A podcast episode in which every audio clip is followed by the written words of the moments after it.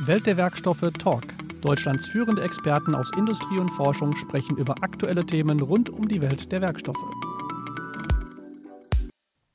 Ja, heute darf ich Professor Barbara Milo herzlich zum Talk willkommen heißen. Frau Professor Milo ist zum einen Abteilungsleiterin Aerogele und Aerogelverbund Werkstoffe im Institut für Werkstoffforschung am Deutschen Zentrum für Luft- und Raumfahrt, der DLR. Und zum anderen ist sie aber auch Professorin an der Universität zu Köln und leitet dort den Arbeitskreis nanostrukturierte zelluläre Materialien in der Mathematisch-Naturwissenschaftlichen Fakultät. Herzlich willkommen, Frau Professor Milo. Ja, danke. Schön, dass ich heute bei Ihnen sein darf. Ja, das war ja eine längere Geschichte. Ne? Wir hatten ja bereits vor knapp anderthalb Jahren Kontakt und äh, ich wollte Sie gerne als Gast hier für den Podcast gewinnen. Aber dann äh, hat es Corona-bedingt jetzt doch ein bisschen was länger gedauert als gewünscht. Aber umso mehr freue ich mich, dass es heute klappt und wir zusammen über super spannende Themen uns unterhalten können. Jetzt habe ich ja in der Anmoderation schon einiges über Sie verraten, aber vielleicht können Sie dann doch noch das ein oder andere Detail zu Ihrem Lebensweg ergänzen. Ja, also ich bin Chemikerin, habe an der Uni in Köln studiert mhm. und habe promoviert äh, in den 90er Jahren und zwar damals auch schon am Institut für Raumsimulation des Deutschen Zentrums für Luft- und Raumfahrt. Das heißt, ich habe eigentlich fast mein ganzes Berufsleben im Deutschen Zentrum für Luft- und Raumfahrt verbracht. Ähm, habe da angefangen mit Experimenten unter Schwerelosigkeit. Ein Experiment meiner Promotion war damals auch ein äh, Experiment auf der D2-Mission, mhm. die damals mit dem Space Shuttle flog. Und ja, im Anschluss daran war ich in der Solarforschung, habe zehn Jahre mich um solarchemische Reaktionen und ähm, halt eben photochemische Reaktionen gekümmert. Da ging es um Abgasreinigung, um Abwasserreinigung vor allem. Okay. Und ähm, habe in der Zeit auch einen zweijährigen Postdoc-Aufenthalt in Spanien gehabt über das Marie Curie-Programm und habe dann ähm, ja, im Süden Spaniens für zwei Jahre gelebt und geforscht. Auch schön, ne? Ja, das war sehr schön. und äh, bin danach wieder zurückgekommen habe eine Familie mit drei Kindern und ja, und danach wieder zurück zur, zur Materialforschung mehr und äh, mittlerweile halt eben schon seit einigen Jahren in der Werkstoffforschung und da angefangen als Projektleiterin, bin dann stellvertretende Abteilungsleiterin geworden und mache seit 2018 im Grunde die äh, Professur an der Uni Köln und damit verbunden auch die Abteilungsleitung. Jetzt für alle, die es nicht wissen, also Marie Curie ist natürlich auch schon eine gewisse Auszeichnung. Also wer das bekommt, so eine Förderung, äh, das also Hut ab äh, dafür. Und ja, wie Sie schon sagten, eigentlich äh, Ihr Leben rund um Uni Köln und DLR, kann man so sagen. Ne? So würde ich es bezeichnen. Noch was, ein kleiner was, Ausflug nach Spanien. ja, genau. Aber was ja eigentlich eher untypisch ist für, für Spitzenforscher, die dann meinen, sie müssten sich wirklich in der ganzen Welt ähm, rumtreiben. Aber bei Ihnen Lebensmittelpunkt, äh, wie gesagt, mit dem Ausflug nach Spanien, dann doch immer Color gewesen. Ne? Ja, im Grunde ja. Äh, allerdings habe ich mich ja auch mal mit unterschiedlichen Themen beschäftigt. Ja, und ja, äh, das genau. hat sich sehr gut ergeben, dass das halt eigentlich immer rund um Köln ging. Ja. Ja, ja. gut, und Thema Schwerelosigkeit, Experiment in der Schwerelosigkeit mhm. läuft ja auch nach wie vor am DLR. Ich weiß, dass ich da ähm, regelmäßig immer mal wieder auch diverse Abschlussarbeiten hier betreue äh, in dem Bereich. Genau. Aber das Thema, über das wir uns heute unterhalten wollen, ist ein ganz anderes. Hat jetzt mit Schwerelosigkeit nicht so wirklich viel zu tun, sondern das lautet Aerogele.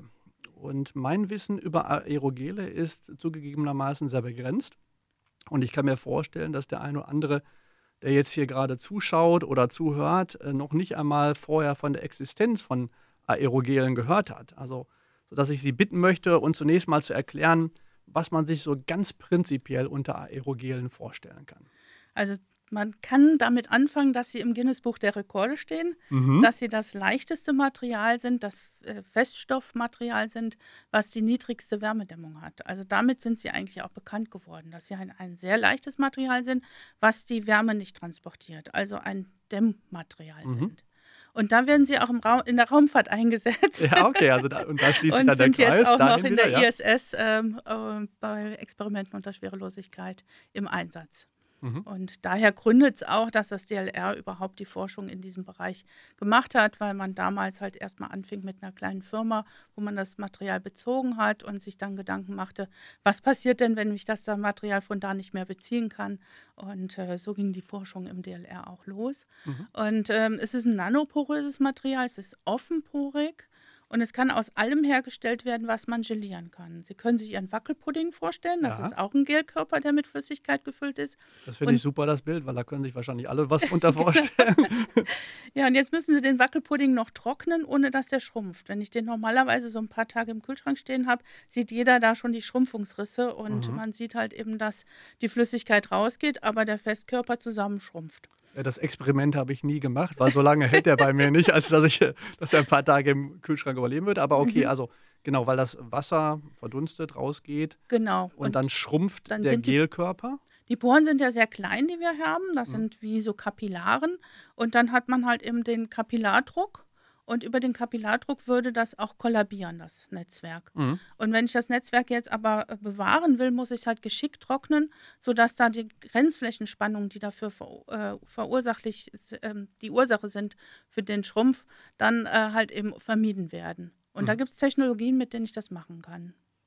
Ja, also da können wir ja auch jetzt dann ein bisschen stärker einsteigen, weil meistens habe ich ja Gäste hier zum Talk, die die verschiedensten Werkstoffe entweder verarbeiten oder in irgendeiner Art und Weise die Eigenschaften optimieren, Wärmebehandlung und, und solche Geschichten. Ja. Und mit Ihnen habe ich ja heute das Glück, eine Expertin zu Gast zu haben, die nicht nur mit Aerogelen arbeitet, sondern die sie auch selbst synthetisiert, also chemisch herstellt. Und wie muss ich mir denn jetzt genau, sag mal, von Schritt 1 an so eine Herstellung von so einem Aerogel vorstellen?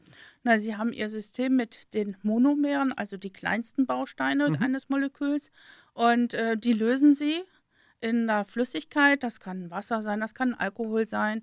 Und ähm, dann brauche ich einen Katalysator dazu und äh, mische die äh, Flüssigkeit miteinander und dann bildet sich das Netzwerk. Das heißt, es findet erst eine Aktivierung statt. Also der Katalysator startet die chemische genau, Reaktion, genau, genau, die ja. meine Kleinstbausteine genau. Also verknüpft also, dann miteinander. Ich ne? habe da solche Gruppen, die halt eben OH, also Sauerstoff, Wasserstoff sind mhm. und die muss ich aktivieren. Und wenn ich die aktiviert habe, dann bildet sich über das Sa Sauerstoffmolekül, zum Beispiel bei den Silika-Aerogelen, eine Brücke zum nächsten Siliziumatom. Äh, und damit habe ich ein Netzwerk gebildet unter Wasserabspaltung. Das heißt, das ist eine Hydrolyse und eine Polykondensation. Ja. Also Kondensation kennt man ja mhm. und das ist immer das, wo das Wasser dann weggeht. Genau. Und ähm, das ist im, im, Grunde so ähnlich für alle Materialien, ob die jetzt organisch sind oder anorganisch. Mhm. Und ähm, da bildet sich das Netzwerk und ist hinterher eine reine, ähm, zum Beispiel beim Silika SiO-Verbindung so wie äh, zum Beispiel der Sand am Strand. Ne? Der hat die oder gleiche Glas, chemische ne? Zusammensetzung oder Glas, mhm. genau, wenn es halt ein reines Silikatglas mhm. ist, ja, ist es halt eben auf jeden Fall. Man, man kann zum Beispiel auch das Glas nehmen als Ausgangsstoff und es lösen und daraus wieder so ein nanoporöses Material machen. Okay. Ja, also Bauschutt zum Beispiel nimmt man als Ausgangsmaterial auch, um halt eine Kreislauffähigkeit auch zu haben. Das finde ich super, weil dieses Thema haben wir jetzt gerade so in den letzten ja. äh, Talks hier verstärkt, okay. immer mal wieder auch am Rande behandelt, nach dem Motto, wie sieht es denn eigentlich damit mhm. aus? Weil wir schon denken, dass da natürlich auch die Reise hingeht. Die Idee nicht sein kann, dass ich jetzt eigentlich äh, zwar freakige Materialien herstelle mit ganz tollen Eigenschaften, die aber hinterher eigentlich auf den Sondermüll landen müssen, sondern es wäre natürlich toll, wenn ich die zum einen, wie Sie jetzt schon gerade erklärt haben, äh, sogar aus Reststoffen herstellen kann und dann am besten natürlich auch hinterher wieder, wenn irgendwie zerstört, verbraucht etc., eigentlich ja, könnte ich dann mir aber auch gut vorstellen, ich könnte auch wieder ein Aerogel daraus herstellen. Ne? Genau, ich muss das Aerogel dann wieder auflösen, mhm. habe dann wieder die Lösung mit den Monomeren und dann äh, starte ich die Reaktion äh, wieder. Und was man noch machen kann, ist halt eben auch Biopolymere. Also wir haben solche Sachen wie Zellulose-Aerogele, mhm. Biopolymere auf Basis von Polysacchariden, also Mehrfachzuckern. Ja, vielleicht kommen wir auf die, auf die verschiedenen Typen gleich ja. zu sprechen. Aber Sie hatten ja am Anfang schon erwähnt, äh, dass die Kunst eigentlich darin besteht, das schrumpffrei zu trocknen. Ne? Ich habe ja jetzt erstmal dieses Gel dann da. Äh, jetzt haben Sie uns schön erzählt, äh, wie das geht. Also Kunst ist im Prinzip das richtige Lösungsmittel zu finden, Wasser, Alkohol etc., den Katalysator zu den mhm. Monomeren mhm. dazu zu geben, dann vernetzt sich das. Und dann haben Sie gesagt, so jetzt geht es um die Trocknung. Was ist denn jetzt der Trick? Weil wir haben ja gesehen bei der, Ihrem Wackelpudding-Beispiel, so einfach ist es nicht. Wenn wir es einfach verdunsten lassen würden, hätten wir hinterher Rissigkeiten und jetzt nicht irgendwie einen kompakten genau, Festkörper, mit dem ich irgendwie was hinter Bauteilmäßig machen könnte. Im Zweifel habe ich nur ein Granulat oder nur Krümel. Mhm. Und das wollen wir ja nicht. Also wir wollen an vielen Stellen halt wirklich monolithische Körper haben. Und wenn ich es trocknen will, dann muss ich halt eben gucken, dass ich die Grenzflächenspannung vermeide. Mhm. Es gibt ähm, entweder den Prozess einer Gefriertrocknung. Mhm. Da komme ich aber auch nicht ganz hin, weil ich halt eben beim Einfrieren meistens ein Kristallwachstum habe, was unsere Poren dann halt wieder größer macht, als wir sie haben wollen. Genau, quasi, ne? sozusagen, ja. Mhm. Ähm, aber es gibt dann halt eben auch die Methode des überkritischen Trocknens, die ich vielleicht kurz mal erläutern ja, oder versuche zu erläutern zumindest. Also man hat den, ähm, den Porenkörper, der gefüllt ist mit einer Flüssigkeit. In dem Fall muss sie löslich sein in überkritischem CO2, also Kohlendioxid. Und ähm, das ist zum Beispiel Ethanol oder Aceton. Und dann kann ich halt eben das Ganze äh, im Grunde in einem Druckkessel geben, der eine Stabilität haben muss von 80 bis 120 Bar ungefähr. Und dann gebe ich das CO2 dazu und das CO2 wird so dazu gegeben, dass es schon in einem überkritischen Zustand ist. Überkritisch heißt, dass die Grenzflächenspannung Sie haben meine Frage, mein, also das Fragezeichen in meinen genau. Augen gesehen, dass ich wollte, dass Sie das noch kurz erklären. Genau. Genau, es ist weder gasförmig noch fest noch flüssig, sondern es ist wirklich ein Zustand, wo halt eben ähm, die Erinnerung des Materials weg ist, mhm. äh, sodass man halt eben gar keine Grenzflächenspannung mehr hat. Also es ist halt eben ein Fluid. Mhm. Ähm, es gibt da wunderbare äh, YouTube-Videos zu. Also für alle, die es jetzt nicht ganz verstanden haben, kann man da auch nochmal reinklicken. Ja, wir können Aber, das dann unter äh, dem Video auch gerne verlinken, damit man sich die auch noch angucken kann. Ja, mhm. super. Und ähm, dann gehe ich halt eben mit dem überkritischen CO2 im, im Kreislauf da durch, durch diesen Druckbehälter und ziehe das Ethanol oder Aceton eigentlich im überkritischen Zustand wieder raus.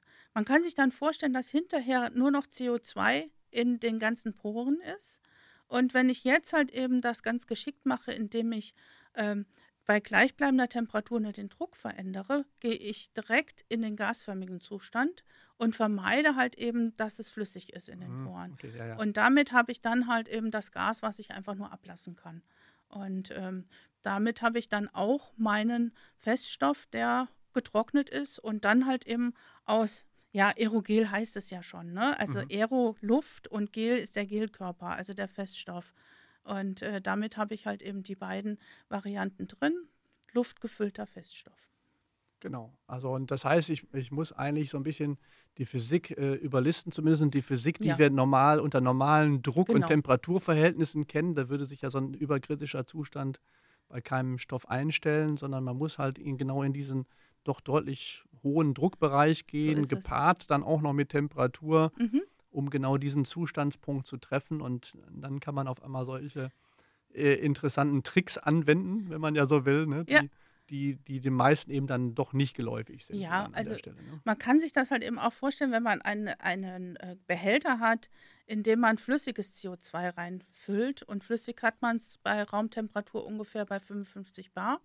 Und dann, ähm, dann gebe ich ähm, einfach die Temperatur erhöhe ich. Damit erhöhe ich den Druck und damit komme ich in den überkritischen Zustand, wenn ich das Volumen nicht verändere. Mhm, ja, ja, genau, weil, weil sich ja die, die Parameter auch voneinander genau, abhängen. Ne? Ja. Ne? Also ich kann und, und ich sehe dann wenn ich den Druck ändere, ändert sich die Temperatur und umgekehrt. so ist Stelle. es. Mhm. Und ich sehe dann immer eine Grenzfläche und die Grenzfläche von Gas und Flüssigkeit verschwindet einfach. Und das ist halt eben sozusagen das, äh, was das so spannend macht. Und äh, mit diesem Zustand kann ich dann halt wirklich ähm, de, das System austricksen, wie Sie schon sagten. Genau, und, und das ist ja das, äh, was Leute, die nicht in der Wissenschaft unterwegs sind, nicht verstehen können, äh, wie uns sowas dann natürlich total fasziniert, wenn wir bei, bei sowas dabei sein können, wenn wir da zugucken können, ja. auf einmal sehen, wow, da passiert jetzt eigentlich was, was man eigentlich so nicht erwarten würde. So und, ist es. Und ja. es entsteht so ein interessanter Zustand, äh, den wir dann tatsächlich auf einmal für äh, Prozesse ausnutzen können, die, die eigentlich sonst nicht vorstellbar wären. Ja. ja. Weil ansonsten wäre eben so eine ähm, Trocknung ohne Schrumpf an der Stelle überhaupt nicht denkbar. So ist es, ja. Das ist. Und jetzt hatten Sie ja direkt zu Anfang auch schon das eine oder andere an Eigenschaften angesprochen. Wir hatten ja schon kurz gesprochen über den Eintrag im Guinness Buch der Rekorde. Aber warum sollte aus Ihrer Sicht jeder von Aerogelen gehört haben? Also welche Eigenschaften zeichnen jetzt Aerogele aus und äh, wo kann man sich den Einsatz vorstellen oder äh, wo kommen sie vielleicht auch schon zum Einsatz? Also der, der, der bekannteste Einsatz, wie ich das eben schon sagte, ist halt eben diese thermische Isolationsfähigkeit. Mhm. Und ähm, die thermische also Wärmedämmung. ne? Genau, Wärmedämmung. Und das ist halt so, ähm, dass es das aber nicht nur alleine ist, sondern dass es halt eben auch eine akustische Eigenschaft gibt. Also man kann damit auch akustisch dämmen. Schallabsorption. Ne? Schallabsorption, mhm. genau. Und ähm, das Ganze ist halt eben dadurch ähm, getriggert, dass man halt eben eine hohe Porosität hat, sehr, sehr kleine Poren hat. Und äh, damit habe ich auch hohe innere Oberflächen. Jetzt mhm. kann man sich vorstellen, dass man diese inneren Oberflächen, die wirklich also größer als ein Fußballfeld von einem Gramm sind. Äh, von einem Gramm, ne? Ja, also, das ja, kann man sich immer ganz schlecht vorstellen. Ja, aber, aber ne? trotzdem, damit man eine Idee hat, wie wahnsinnig das ist. Ja. Ne? Also innere Oberfläche von einem Fußballfeld in nur einem Gramm Material, Aerogel. Genau. Mhm. Also wir haben äh, Oberflächen, die liegen bei den normalen Silika-Aerogelen zwischen, sagen wir mal, 500 bis 1200 Quadratmeter pro Gramm. Mhm. Äh, wenn wir zu den ganz hohen gehen, das sind in der Regel Kohlenstoff-Aerogele, die wir aus organischen auch herstellen, mhm. die liegen dann zum Teil auch über 3000 Quadratmeter pro Gramm. Ja. Also, und das ist immer so eine Zahl, die kann ich mir auch nicht mehr vorstellen. Äh, das aber ist, deshalb äh, in, in, Fußballfeldern kann man sich das immer gut umrechnen, ja, weil aber, das ist so, so, eine Größe, die man noch erfassen kann. Aber ein Gramm sind äh, halt eben wenig Volumen ja. auch und äh, von daher ist das halt eben schon, schon geht das oft über die Vorstellungskraft hinaus. Ne? Genau, aber wo, wo nutze ich jetzt diese, diese Oberfläche dann Nein, aus technisch? Sie können sich vorstellen, dass man diese Oberflächen halt eben auch noch ähm, funktionalisiert. Mhm. Das heißt, sie haben eine Affinität, also die lieben einen bestimmten Stoff und würden den dann aufsaugen und können damit halt eben verhindern, dass toxische Gase sich ausbreiten. Wir haben zum Beispiel einen Anwendungsfall in der Gießerei. Wir nehmen ähm, das äh, Aerogel als Kernsandadditiv muss sich vorstellen, die, die äh, Kerne, die man in der Gießerei hat, stellen eigentlich die Hohlräume vor, äh, dar. Also genau. Also wenn man halt eben so einen Motorblock hat, besteht der ja aus ganz vielen Hohlräumen und der Motorblock ist gegossen. Um diese Hohlräume darzustellen, brauche ich Sandkerne. Die bestehen aus Sand, aus einem Binder und einem Additiv. Immer einem Additiv, ja, ja. weil man was braucht halt eben, um halt hinterher den Kern wieder kaputt zu bekommen. Ähm, und unser Additiv ist halt auf Aerogelbasis und wir setzen in der Regel Kohlenstoffaerogele ein. Die absorbieren dann die entstehenden Gießgase. Gießgase entstehen deswegen, weil sich der ähm, Binder auflöst, wenn mhm. man mit der heißen Schmelze auf diesen Kern kommt. Und ähm, die, die ähm, haben wirklich eine Funktion, dass sie 60 Prozent der BTX, also der wirklich giftigen Gase, aufsaugen können ähm, und damit halt eben die Emissionen wirklich reduzieren. Und das ist ein Stoff, der halt eben viel besser ist als alles, was heutzutage auf dem Markt ist. Und da braucht man unbedingt jemanden, der jetzt den Mut hat, das herzustellen und äh, dann auch zu vertreiben an die Gießereien. Ja, ja das ist natürlich, da schließt sich auch wieder der Kreis ja. hier zur Welt der Werkstoffe, ne? weil natürlich haben wir hier auch schon über ähm, Gießen gesprochen mhm. und auch in unseren Laboratorien wir haben auch ein Gießereilabor, machen wir solche Sachen auch. Also wir können gerne auch ihr, Ihren Gießereisand okay. austesten und äh, Erfahrungsberichte hintergeben. Äh, das ist natürlich spannend und äh, da sind Sie natürlich dann auch als Chemikerin, glaube ich, an der richtigen Stelle, weil es dann wieder um das Feintuning geht. Ne? Das eine ist sozusagen die, die Kernkompetenz, wie kann ich Aerogele herstellen. Mhm. Aber das andere ist dann, wenn ich sie jetzt tatsächlich für verschiedenste Anwendungen ähm, pimpen will, sage ich mal, ja. dann muss ich eben irgendeine Funktionalität noch einbringen, die sie jetzt vielleicht von Hause aus erstmal nicht hätten, sondern das mache ich dann über chemische Ankopplungen. So, so ist es, genau. Entweder chemische Ankopplung oder halt eben auch die Porenstruktur. Wir mhm. können halt eben auch kleinere und größere Poren machen. Also wir können wirklich ähm, mit der Synthese bestimmen, äh, wie die Porenstruktur innerlich aussieht. Das also heißt Mikrostrukturdesign, wenn man mit so will. Ne? Mikrostrukturdesign, das ist ein gutes Wort, ja, ja. Mhm. Also einerseits muss das Gas ja reinkommen, andererseits muss es wieder rausgehen und solche Sachen äh, bestimmen wir dann über die Porenstrukturen. Mhm. Jetzt habe ich ja gerade gelernt, dass sich der Begriff Aerogele also eher auf die Struktur und die Synthese der Materialien mhm. bezieht, dass ich über das Gel komme, als auf irgendeine spezifische Chemie. Ähm, das heißt doch dann, dass Aerogele also aus verschiedensten Materialien hergestellt werden können. Sie hatten das ja auch gerade schon immer in den Nebensätzen drin gehabt, ne, wenn ich jetzt von so der Ecke komme, wenn ich von der Ecke komme. Also vielleicht können wir das jetzt nochmal so ein bisschen aufrollen, damit das so, so ein Gesamtbild ergibt. Äh, welche großen Klassen von Aerogelen werden dann hier dann eigentlich unterschieden? Also ist, man unterscheidet zwischen den anorganischen Aerogelen. Mhm. Das sind in der Regel Metalloxid-Aerogele. Es gibt aber auch Carbonate oder Phosphate als mhm. Aerogel, mhm. als Basis. Dann gibt es die organischen Aerogele. Das sind zum Beispiel solche Harzsysteme wie äh, Bakelit zum Beispiel. Das kennt man vom hm. früheren schwarzen Telefon. Ja, also ne? die also ersten Droplaste, die es gab. Ne? Genau, genau. Hm. Also da können wir es herstellen. Polyimide, mhm. Polyamide. Also Polyimid ist natürlich dann aber auch schon extrem ist dann, hoch, hochwertig. Ne? Ist dann hochwertig, ist auch höher temperaturstabil. Mhm, genau. Also Hochtemperatur, Thermoplaste kennt man das 400 ja auch. Ne? Grad, 350, 400 mhm. Grad sowas. Mhm. Ähm, dann, also mittlerweile kennt man halt eben auch ähm, PE-Aerogele. Oh Mann. Und ähm, eigentlich hat, ist man mal davon ausgegangen, dass lineare Ketten halt eben sich nicht zu einem Gelkörper äh, bilden lassen. Mhm. Aber mittlerweile hat man das halt eben auch raus, wie ich da einen Gelkörper herstellen kann und dann auch zum äh, Aerogel komme, also ein hochporöses Material. Und was brauchst du? Brauchst du da irgendwelche Vernetzungsadditive? Äh, äh, da stecke ich jetzt auch nicht so tief drin. Ja, also bei PE, man kennt das genau, ja, dass genau. das über also, Silane vernetzen kann zum Beispiel. Genau, genau. Oder über Strahlenvernetzung, aber das Strahlen wahrscheinlich jetzt eher hier nicht, ne, sondern eher chemisch. Ich glaube chemisch eher, mhm, ja. Okay. Ist auch nicht mein Topic. Spezialgebiet, von daher. Ja. Und äh, also es gibt ganz viele verschiedene. Dann haben wir alles, was organisch ist, kann ich natürlich auch in Kohlenstoff verwandeln, indem ich es halt eben mit einer Temperatur beaufschlage und dann eine Carbonisierung mhm. durchführe. Mhm. Und äh, was wir noch haben, sind Biopolymere. Biopolymere, zum Beispiel die Polysaccharide, die ich eben erwähnt hatte, aber auch Seidenproteine. Also Saccharid, das sind dann Zucker? Zuckerstoffe, also genau. Pflanzliche Zuckerstoffe. Also entweder pflanzliche oder tierische. Okay. Man hat ja auch das Chitin, Chitosan. Natürlich, ja. Und äh, da machen wir sehr viel mit, aus Krebsschalen dann den... den ja, ja, das, den, aber, aber es ist so, äh, ne, es ist irgendwie nicht natürlich, wenn man an, an äh, Bio-Werkstoffe denkt, denkt man natürlich immer erst an pflanzlich. Aber es gibt natürlich auch spannende tierische Also bei einer Biene ne? oder so denke ich auch an Bio. Ja, ja, ja, ja, ja, ja klar. Nee, aber so, wenn ich jetzt, ja. wenn man so an Werkstoffe denkt, ne, Holz ja, okay. und, und, solche genau. Geschichten. Ja. Also wir können mhm. auch aus Holz Aerogele machen, indem wir die, die Zellulose rausziehen. Es gibt mhm. ganz viel Ligninforschung im mhm. Moment. Und, das ist der äh, Binderstoff zwischen den Zellulose. Genau, ne? ja. Und ähm, also man, man extrahiert sozusagen die einzelnen Bestandteile und kann aus denen wieder Aerogele herstellen. Und die sind dann wirklich bioabbaubar. An mhm. der Stelle ist es dann so, dass wir versuchen mit den Chitin, Chitosan, also diese Panzer und die Shrimps, ne, die, diese Schalen, da versuchen wir halt eben jetzt auch Verpackungsmaterialien herzustellen, die ähm, den Styropor ersetzen.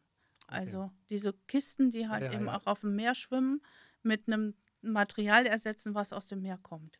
Genau, wo, wo man sagt, ja, das, es hat ja auch gigantisches Volumen, auch wenig Gewicht, also mhm. weil es ja auch ähnliche Eigenschaften haben soll. Ja. Aber dann eben mit dem dummen Nachteil, dass es, man, man könnte es recyceln, aber wenn es natürlich erstmal in die Umwelt gelangt, äh, baut es sich so schnell eben nicht ab. Und das wäre dann eben hier eine, eine schöne Alternative. Genau, ne? genau. Mhm. Also wir haben die leichtesten Materialien, um das auch nochmal zu erwähnen, waren irgendwie bei 5 Kilo pro Kubikmeter. Also wenn Sie dann ja, halt eben also einen Kubikmeter Liter, ne? Mhm. haben, den Sie einfach so hochheben können, dann können Sie schon eine Show machen. Äh, Gibt es aber nicht so viele von. Äh, in der Regel liegen wir so bei 100 Kilogramm. Mhm. Und äh, das ist auch noch sehr leicht. Ja, ja, für ein Verpackungsmaterial ja. super, auf alle ja. Fälle.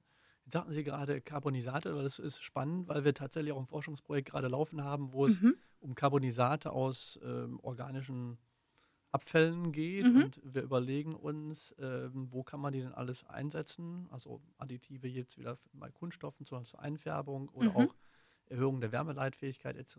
pp. Vielleicht sollten wir dann im Nachgang nochmal drüber sprechen. Gerne, gerne. Ob wir, ob wir die dann nicht auch tatsächlich sogar zu Aerogelen äh, weiterverarbeiten können und dann auch nochmal auf ein ganz anderes ähm, technisches Level auch, genau. auch, heben können. Also wir müssen auch nicht immer nur das Recyceln betrachten, sondern auch das Upcyclen. Genau, genau. Ne? Aus Super. Abfallstoffen was Besseres machen. So, ja. so die Ideen. Also weil mhm. es, klar, die Carbonisieren, das macht man ja mit den Abfällen, bei denen man wirklich sonst gar keine Idee mehr hat. Ne? Also totale Mischabfälle und alles kritisch und so weiter. Ja. Äh, und dann könnte ich die natürlich immer noch verbrennen, aber wenn ich sie jetzt carbonisiere, entsteht zumindest schon mal kein CO2 mhm. ähm, sondern sozusagen der Kohlenstoff ist dann gebunden. Aber dann ist jetzt natürlich die Frage, okay, jetzt kann ich ihn in die Gegend schmeißen, wäre auch ein bisschen schade, sondern was kann man jetzt da noch Spannendes draus machen? Und, äh, also einerseits halt eben die Gießereianwendung, die ich eben erwähnt mhm. habe, aber was unsere große Zukunftsvision ist, dass wir neue Batteriematerialien herstellen, dass mhm. wir Kathodenmaterialien ja. herstellen, die halt eben für die nächste Generation von Batterien sind.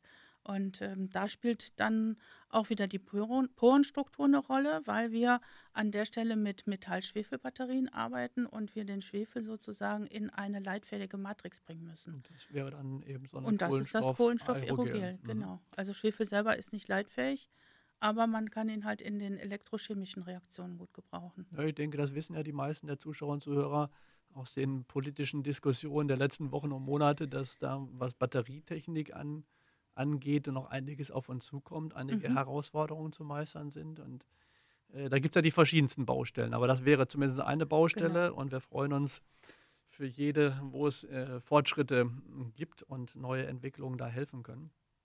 Ähm, und ich glaube, ähm, ähm, das eine sind natürlich die, die, diese Klassen separat, aber ich glaube, es gibt auch die Möglichkeit, dass man dann auch wieder zum einen diese Aerogelklassen untereinander paart oder, ja, oder, oder, auch klassische ja. Verbundwerkstoffe macht oder, oder besser gesagt, äh, klassische Verbundwerkstoffe sind es nie, wenn, wenn Aerogel im Spiel sind, aber man mit klassischen äh, Werkstoffen dann wieder zu Verbundmaterialien auch kommen kann. Ne? Genau, das steht ja auch in unserem Namen äh, der Abteilung Aerogele und Aerogel-Verbundwerkstoffe. Mhm.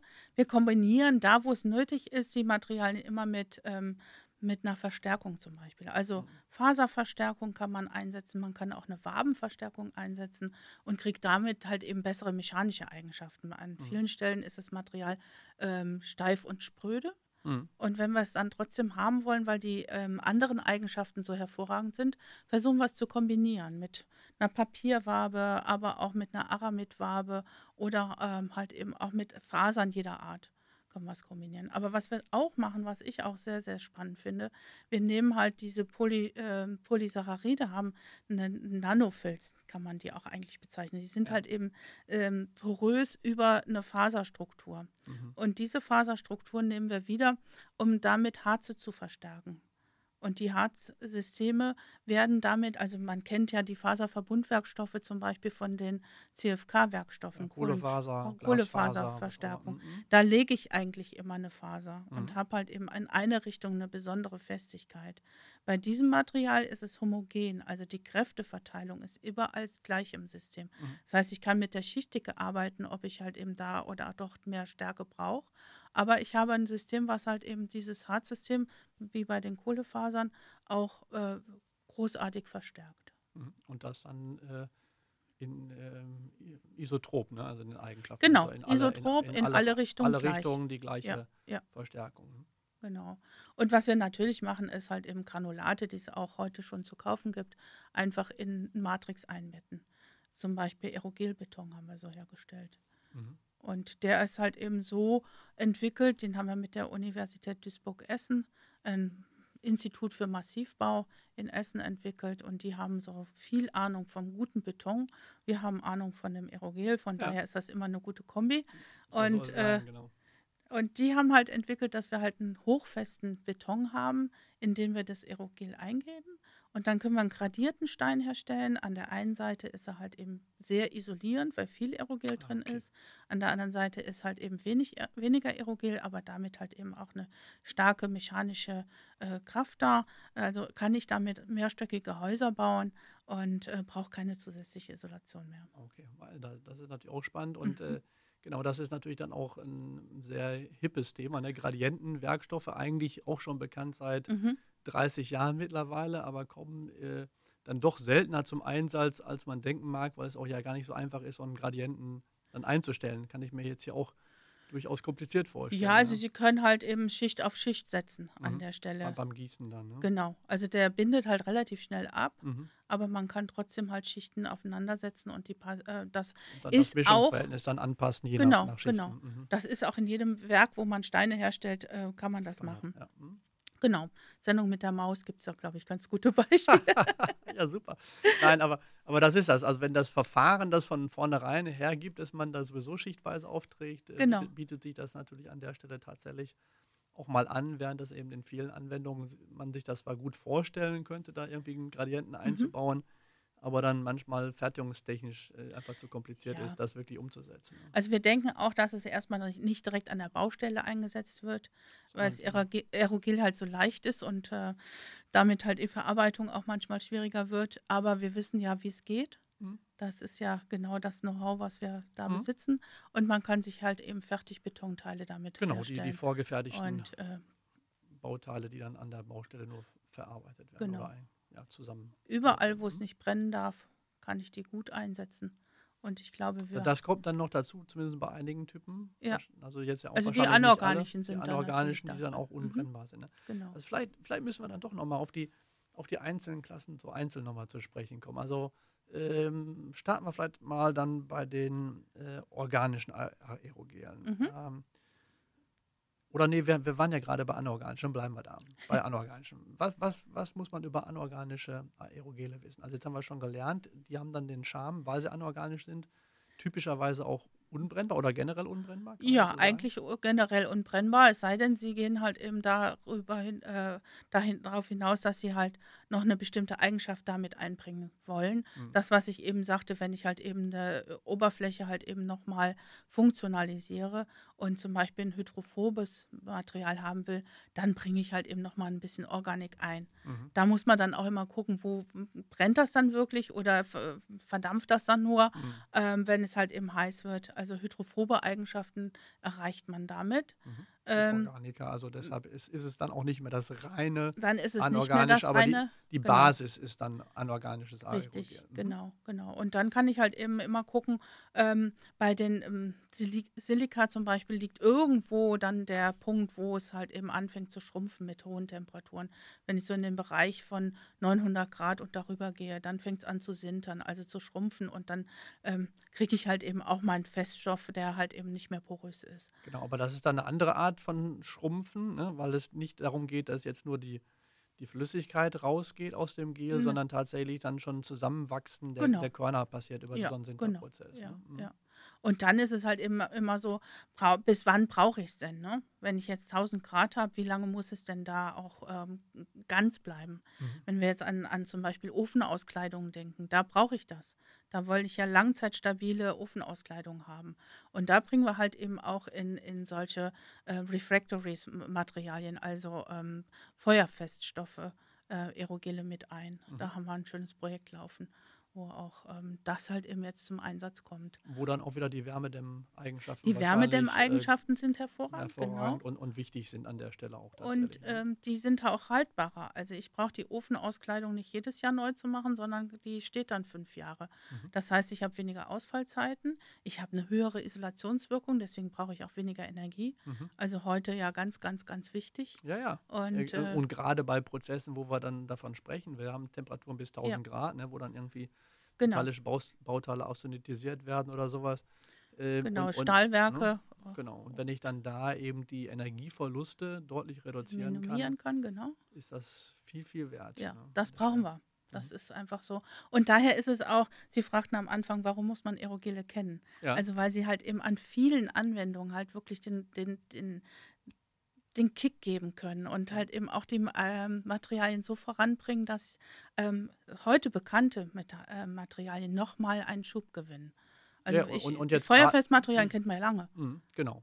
Und, und vor allen Dingen, äh, man kann ja auch den Leuten durchaus äh, die Angst nehmen, äh, weil, wie jetzt gelernt, die Chemie, die dahinter steckt, ist jetzt keine komplett neue, komplett unbekannte, sondern es geht tatsächlich darum, wie kann ich bekannte Werkstoffe, bekannte Chemie eigentlich in mhm. diese neuartige Mikrostrukturierung bringen, die Aerogel-Eigenschaften mit sich bringt. Ne? Genau. Das heißt, ich hantiere jetzt nicht auf einmal wieder mit ganz was Neuem, wo dann keiner weiß, äh, was wir dann in zehn Jahren wieder für Erfahrungen machen werden, äh, ne, welche, welche, welches böse Erwachen dann auf da uns Da haben wartet, Sie vollkommen ne? recht, mhm. ja. Mhm. Also ich habe Wasserglas zum Beispiel als einen Ausgangsstoff, den kennen wir schon immer. Ja. Äh, immer ist jetzt äh, aber schon ja, doch schon, eigentlich. Äh, seit Menschengedenken fast. Ne? Ja, genau. Und das ist einer der Ausgangsstoffe. Und mhm. wenn ich das dann halt eben mit meinen Katalysatoren, die zum Teil ist das Natriumcarbonat, also hm, äh, Backpulver, ne? so ähnlich wie Backpulver, genau.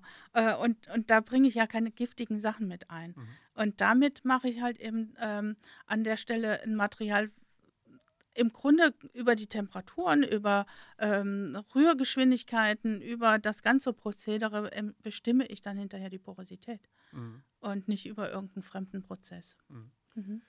So, das war jetzt die anorganischen. Was muss ich jetzt über die organischen wissen? Vielleicht auch gerade in Abgrenzung zu den anorganischen?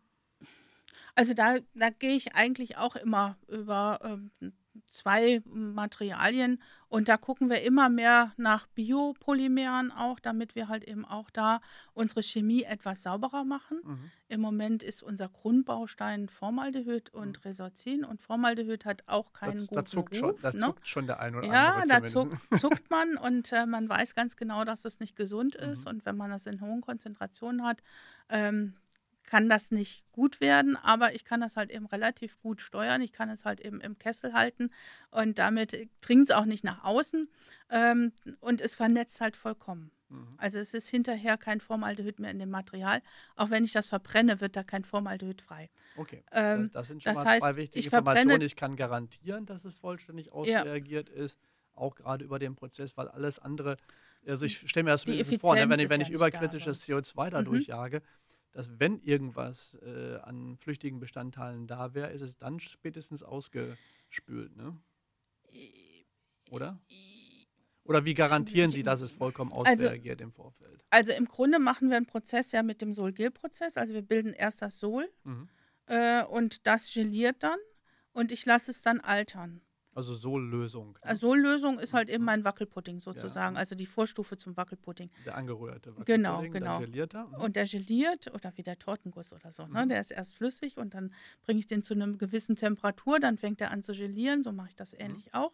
Und dann äh, ist es halt eben abreagiert. Das heißt halt eben, bevor es in die überkritische Trocknung geht, sind die ganzen Monomeren, die vielleicht da noch drin sind, entweder rausgewaschen, schon über ein Lösungsmittel, wo mhm. die dann auch recycelt werden, die Lösungsmittel, oder halt eben, es ist wirklich alles abreagiert an mhm. der Stelle sodass das Netzwerk halt eben, wir, wir, wir setzen ja die Rohstoffe jetzt nicht im Überschuss ein, sondern so, wie sie stöchiometrisch miteinander reagieren. Mhm. Und ähm, hinterher in dem zum Beispiel Karbonisierungsprozess, ähm, da wird wirklich dann äh, kein, kein Formaldehyd mehr freigesetzt. Genau, ja, okay. Ja. Und, und jetzt äh, hatten wir schon gesagt, das, das wären ja die Klasse, die man zum Beispiel für dieses Thema Formsand benutzt. Genau, könnte, zum Beispiel. Oder für die Batterieanwendung. Oder dann, für ne? die Batterieanwendung, genau. Ja. Das waren die or organischen gewesen. Ja. Äh, und sind für diesen Formsand, sind das dann diese Resorcin-Formaldehyd-Kombination? Also oder? die Vorstufe davon. Ne? Mhm. Also wir nehmen ja die organischen Materialien und ähm, gehen dann halt in den Pyrolyseprozess und nehmen die Kohlenstoffmaterialien. Mhm, okay. Und Kohlenstoff bietet sich deswegen an, weil bei der ähm, Kernherstellung habe ich ja so ein Schießverfahren, ne? also das Kerne schießen heißt das ja. Das ist halt eben mit viel Druck ein fluidierte Sandbinder, ähm, Additivsystem, was dann in eine Form gepresst wird. Mhm. Und ähm, da ist der Kohlenstoff halt selbstschmierend, nenne ich das immer. Ah, okay, ja. ne? Also wenn ich halt eben Silika habe, dann habe ich so ein, so, ein, so ein hartes Korn, was halt aneinander reibt und das verteilt sich nicht so gut. Da kriege ich nicht wirklich die Kerne. Also für die, äh, für die eigentliche Funktionalität würde das auch liefern. Ginge auch, aber genau. In, aber für die, den Verarbeitungsprozess äh, aber für die, hinterher für den Abbau der äh, giftigen Gase ist das Kohlenstoff auch das geeignete. Ist auch besser. Ja, ja ich meine, man, man kennt das ja auch so schon, generell Kohlenstoff, ne? als, ja. als, als guter Fänger für diverse Genau, Giftstoffe. wie Aktivkohle auch, ne? Ja. Mhm. Und dann haben sie ja die, gut, jetzt ist natürlich das fachlich verwandt, ne? also mhm. Biopolymere ist, ist ja auch eine Art von, von Organiker. Also ist dann der sag mal, die Anwendung oder das Wissen darum eigentlich ein ganz ähnliches und sozusagen nur die Quelle, wo mir meine Organik herkommt, anders oder muss ich da noch ein paar Sachen mehr mit berücksichtigen? Also äh, die Porosität sieht anders aus, also die Poren sehen anders aus, weil es nicht mehr so solche Kügelchen sind, die miteinander verknüpft sind, sondern es sind halt diese Fäden. Deswegen ist die Porosität so ein bisschen anders. Weil ich typischerweise mit einem faserigen Material Genau, also einfach von der Struktur her, von, von, von den Polysacchariden, das sind lange Ketten, die sich mhm. dann vernetzen über Wasserstoffbrückenbindung. Das ist ähm, ein anderer Prozess als der Solgel-Prozess. Mhm. Wenn ich dann halt eben bei diesen Materialien bin, ähm, stehen im Moment eigentlich immer noch so ähm, ja mehr mh, mm, zum Beispiel ähm, Anwendungen für den Food-Bereich. Also ich kann in dieser, in dieser äh, Matrix des, des Aerogels auch ähm, zum Beispiel ähm, Öle einbinden, ich kann da Aromastoffe einbinden, ich kann da Sachen, die leicht oxidierbar sind, äh, vor der Oxidation bewahren. Also ich bringe die in dem überkritischen Prozess mit ein, ja. in die, in die Aerogel-Krügelchen zum Beispiel und habe die dann halt hinterher in meinem Bonbon drin und dann entfaltet sich der Mentholgeschmack oder was auch immer, was halt eben äh, dann auch wirklich kaputt gehen würde. Also Food Design kann man damit genau, machen, ne? weil man sagt, okay, wir haben jetzt hier tatsächlich so einen ähm, klar or biologisch organisches mhm. Material, was vollkommen unbedenklich ist, dass man auch so essen könnte. Manke. Und, und das nutzen wir dann jetzt tatsächlich so, so als Trägermaterial. Trägermaterial ne? und machen. Oder auch für Medikamententräger. Mhm. Ne? Also man kann halt auch Medikamente in die Matrix einbringen. Und dann kann ich auch über Hydrophil, Hydrophob spielen, ob es sich im Magen auflöst oder erst im Darm. Genau. Also da, ja, da, da habe ich auch schon mitgearbeitet bei ja. Forschungsprojekten, weil ja. das ist ja immer die, die Kunst. Äh, und, und das natürlich auch zum Teil, äh, jetzt habe ich gelernt, dass gerade im ähm, pharmazeutischen Bereich, also die Wirkstoffe, die man findet, äh, die meisten davon eigentlich nicht mehr löslich sind.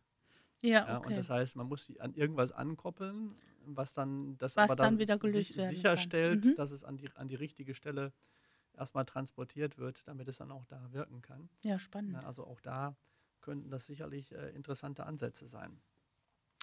Ähm, Jetzt, Sie haben ja eine recht große Forschungsgruppe, in der sich mhm. ja alle Mitarbeiter und Mitarbeiterinnen ja irgendwie rund um dieses Thema Aerogele ähm, drehen und da sich mit beschäftigen, sodass wir sicher hier nicht, zwar nicht auf alle laufenden Forschungsprojekte zu sprechen kommen können und vielleicht dürfen Sie auch über das eine oder andere auch gar nichts sagen, aber vielleicht können wir ja doch äh, auf ein oder zwei laufende Projekte von Ihnen zu sprechen kommen, äh, wo Sie sagen, die sind aus Ihrer Sicht auch sehr spannend, was sich da gerade tut und welche Reise das da nimmt. Also ich hatte eben schon mal von den Verpackungsmaterialien erzählt. Mhm.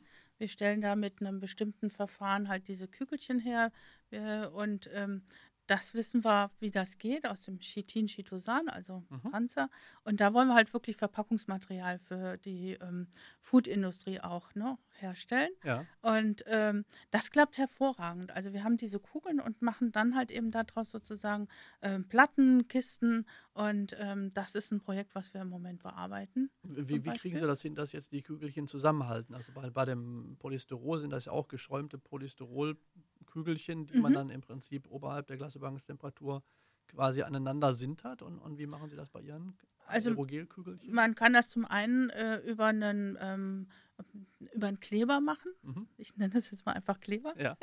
Und äh, kann die dann halt eben zusammenfügen so. Mhm. Oder halt eben auch mit, einer, mit, mit einem Pressverfahren, ne? Heißpresse zum Beispiel, dass ich da auch was mit hineingebe und das dann halt eben ähm, so verbinde. Und da achten wir auch stark also darauf, nämlich, dass es... nämlich ich halt irgendwie wieder eine, eine andere Biokomponente, die genau, halt eine genau, gewisse, ja. gewisse natürliche Klebrigkeit mit sich bringt und, genau. und das dann dauerhaft mhm. verbinden kann. Ne? Ja. Und, und da sind Sie also guter Zuversicht, dass, dass, uns, ähm, dass wir das demnächst auf dem Markt sehen werden?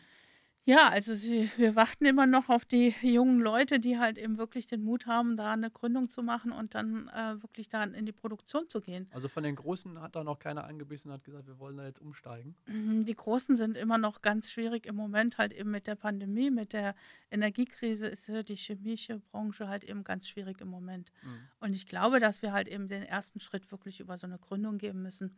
Und dann halt eben werden die Großen vielleicht auch darauf einsteigen. Ja, ist, also, ist auch schön, wenn sich da neue ja. Unternehmen gründen und etablieren, wäre ja auch zu wünschen. Ja. Nur manchmal wundert man sich, dass die, äh, die Großen eigentlich ähm, immer noch nicht verstanden haben, dass man in solchen Krisen auch auf ähm, neue Zukunftstechnologien setzen muss, um, um sich auch ein Stück weit wieder neu zu erfinden. Ne?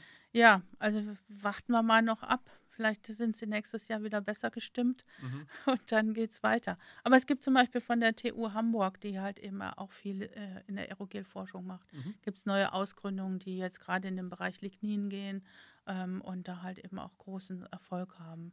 Ja, super. Ja. Also so. Aber ganz so viele Gruppen gibt es, glaube ich, nicht in dem Bereich, ne, in Deutschland. Ähm, es gibt noch eine Gruppe am ZAE, also Zentrum für angewandte Energie. Hm, ähm, genau. Mhm.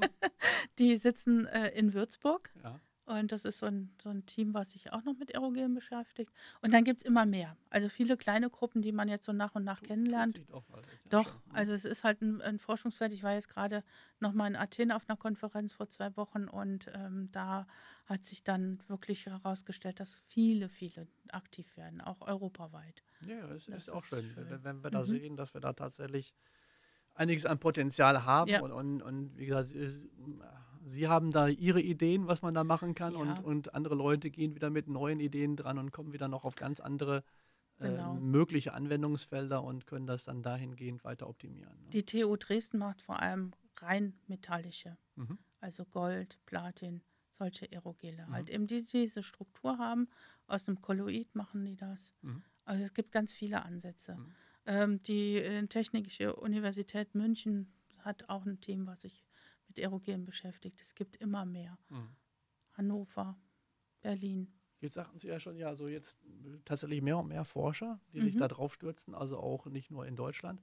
wenn Sie jetzt mal einen Blick in die Zukunft wagen, wo sehen Sie dann die Aerogele in ein paar Jahren oder ein paar Jahrzehnten? Ja, also wir, wir versuchen uns gerade nochmal äh, so ein bisschen größer aufzustellen bei uns. Wenn ich jetzt gerade von meiner Abteilung mhm. spreche, ist es so, dass wir halt im, im Rheinischen Revier einen Antrag gestellt haben, um auch nochmal den Schritt zu machen von der Forschung bis zur industriellen Herstellung.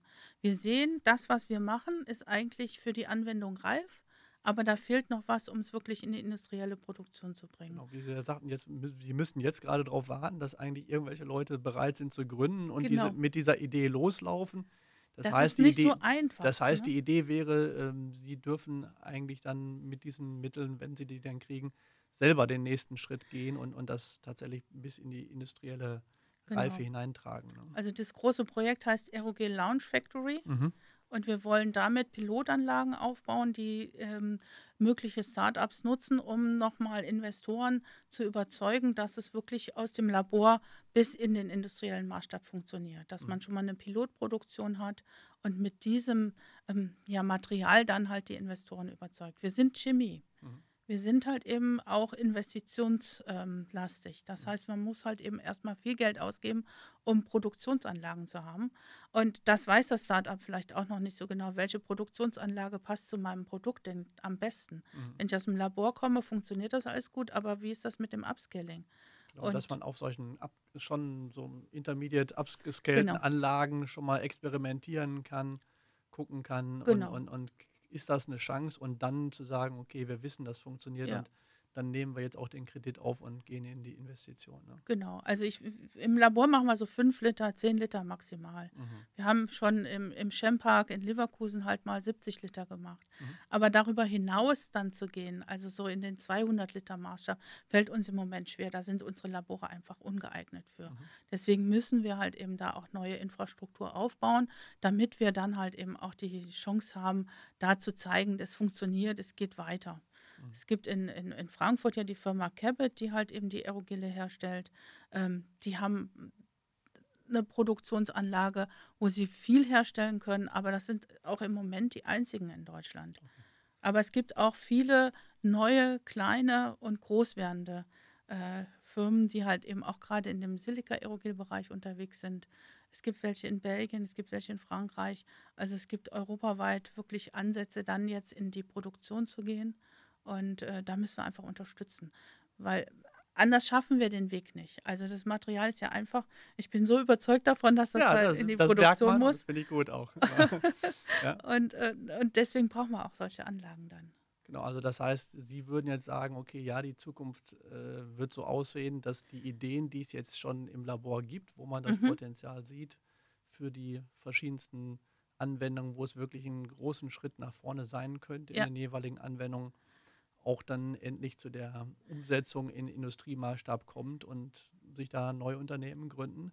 Genau, also wir bauen halt auch verschiedene Anlagen auf. Also gerade die Trocknung ist ja spannend. Mhm. Also wir wollen halt ein, eine kontinuierliche Trocknung aufbauen, die sich dann Granulaten beschäftigt. Wir haben gerade im Aufbau schon befindlich eine 800 Liter Anlage, wo wir wirklich Bauteile okay, ja. von 90 Zentimeter äh, Durchmesser, 90 Zentimeter Länge ähm, einzeln trocknen können, also große Bauteile. Kubikmeter, ne? Ja, genau.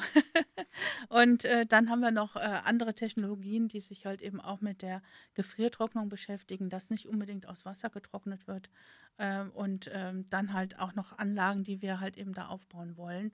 Ähm, ja, wo man das Sol herstellen muss, das Gel dann äh, herstellen muss und die Trocknung, alles in einem Schritt. Ja, das merkst du. Also ja. die, die Chemie und, und der prinzipielle Prozess ist mhm. eigentlich mittlerweile gut verstanden. Man sieht Potenzial und jetzt genau. geht es darum, die Produktionskette mit allen Prozessschritten dann tatsächlich in den industriellen Maßstab zu bringen. Ja, ja. Und, und das wollen wir im Rheinischen Revier machen. Mhm. und sehen ja, da halt auch einen guten Standort äh, in, in Jülich. Da gibt es den Brennergy Park mhm. Und die wollen halt eben gerade so ein Startup-Hub werden, wo man halt eben dann auch wirklich das, äh, die Umgebung hat, das Umfeld hat, ähm, wo auch so ein Gründungsgedanke groß Super ist. reinpassen ja, würde. Ne? Ja. Ja, Mann, vielen lieben Dank für dieses überaus anregende Gespräch. Ich bin mir sicher, wir werden in der Zukunft also noch ganz, ganz häufig was jetzt von Aerogelen lesen, hören oder auch sehen. Vielen lieben Dank, Frau Professor Milo, dass Sie heute bei mir im Talk zu Gast waren. Gerne. Dankeschön, auch dass ich hier sein durfte.